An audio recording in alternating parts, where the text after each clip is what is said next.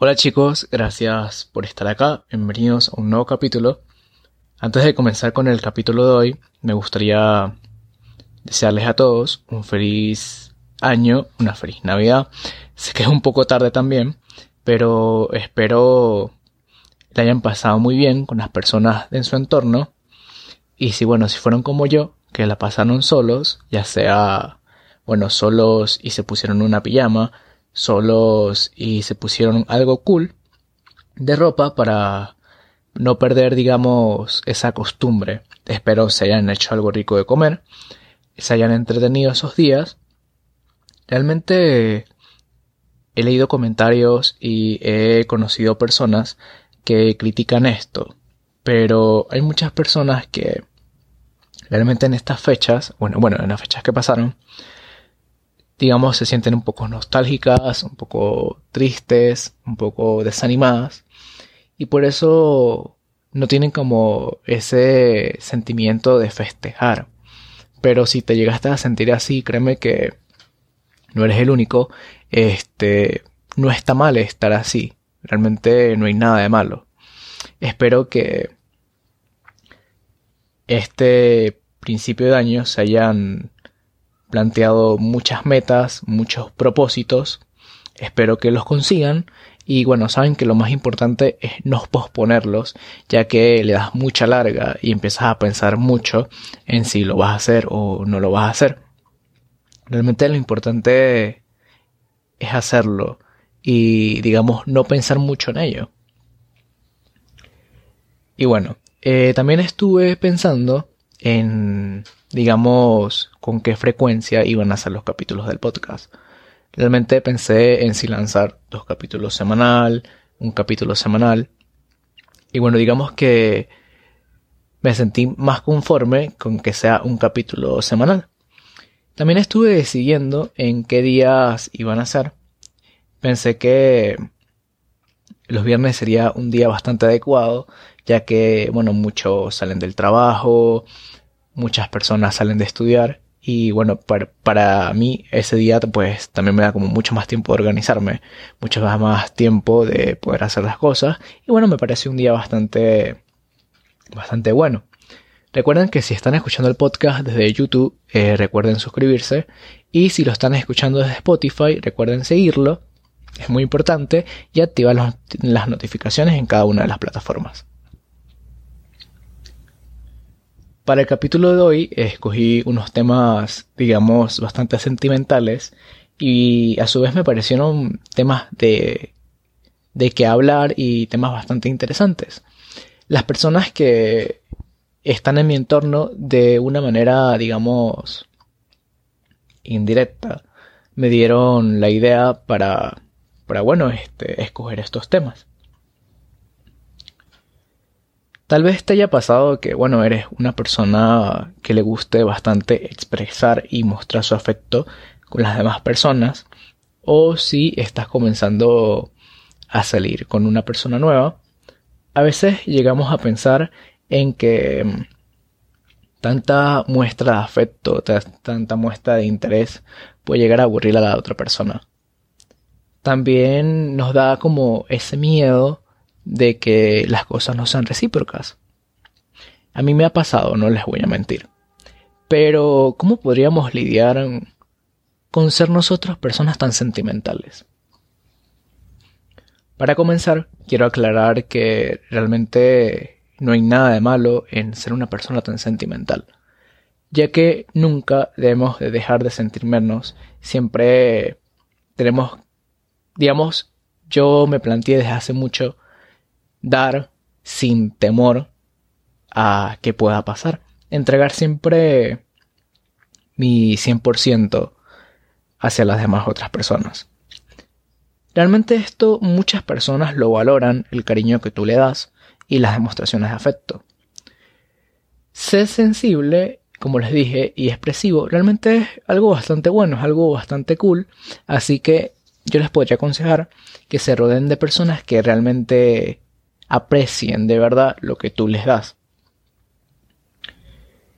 Bueno, si estás comenzando a salir con alguien y sientes que tus muestras de afecto pueden llegar de cierta manera a incomodar a la otra persona o tú crees que te estás excediendo bastante, es aquí cuando entra algo que yo lo considero para mí es un pilar. No digamos para esto, sino para muchas otras cosas más. Este pilar es la comunicación. Es algo que nunca deberías de dejar atrás.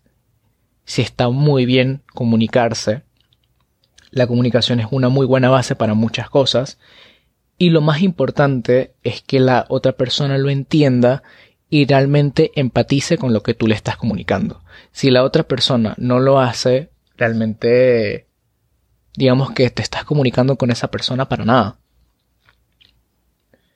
Por ejemplo, si eres una persona a la cual se le dificulte, em, digamos, poder comunicarse, digamos, en cómo se siente o cómo se sintió en un momento, cómo se siente en ese momento, y estás apenas conociendo a esa persona, yo te recomendaría que evites que tus emociones tomen el control de la situación. Eh, que domines tus emociones, más no que las suprimas. Ok, pero este, tenemos que aprender a tratar con, las, nuestras emociones. Hay dos eh, pilares que son fundamentales cuando las cosas son a la inversa. Cuando ya nosotros no somos la persona sentimental, sino estamos lidiando con una persona sentimental. Estos dos pilares eh, consisten en que la otra persona se sienta comprendida y realmente se sienta escuchada. Si eres una persona a la cual eh, no le gusta escuchar, realmente recomiendo que lo hagas, ya que muchas personas eh, para deshogarse solamente quieren ser escuchadas. Si le quieres dar una opinión a esa persona, pídele si realmente necesita tu opinión, ya que muchas personas a veces no lo suelen ocupar, eh, saber qué opina uno al respecto o qué consejo le daría a uno, solamente con el simplemente hecho de ser escuchadas les basta. Y eso está bastante bien.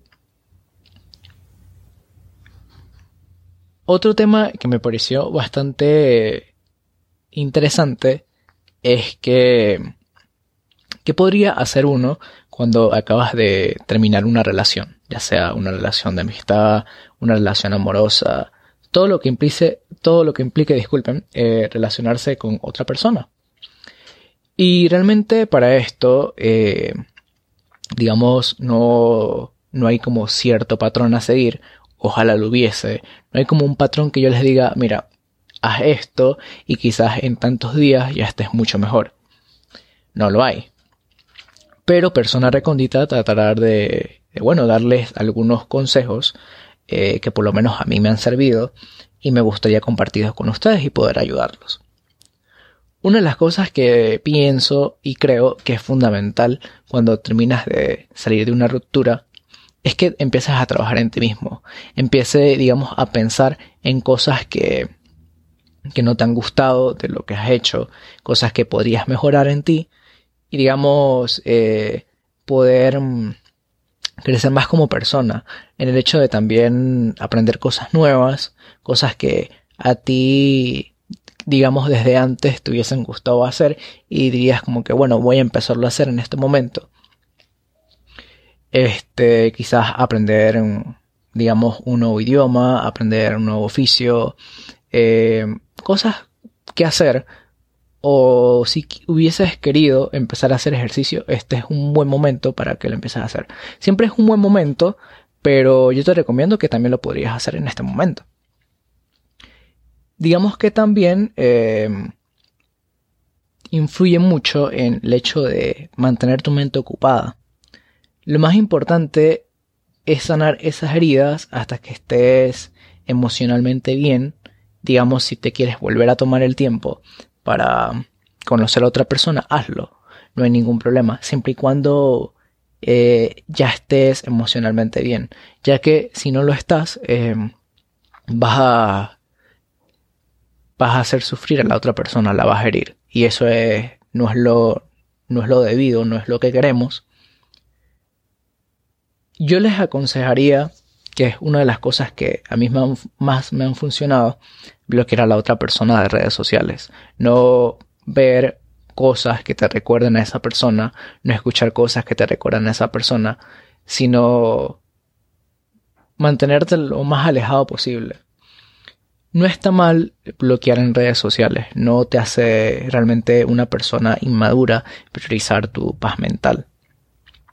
Una de las cosas también que a mí me han funcionado es que cuando llegue la hora de tu despedirte, realmente es una despedida.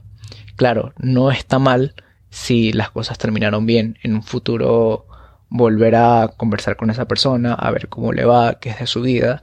Pero siempre y cuando tú sepas que no se va a volver a dar algo, simplemente es para saber de la otra persona y ya. Y claro, eh, en el momento que lo hagas, eh, lo más recomendable es que ya estés bien, ya hayas cerrado esas heridas. Una de las cosas que también eh, me ha hecho como mucha intriga, me he investigado acerca de este tema y lo he conversado con amigos. Una vez estaba con un amigo y nos hacíamos una pregunta de si realmente uno se ha sentido nervioso o si te has sentido muy nervioso a ver, mirarle a una persona en la calle.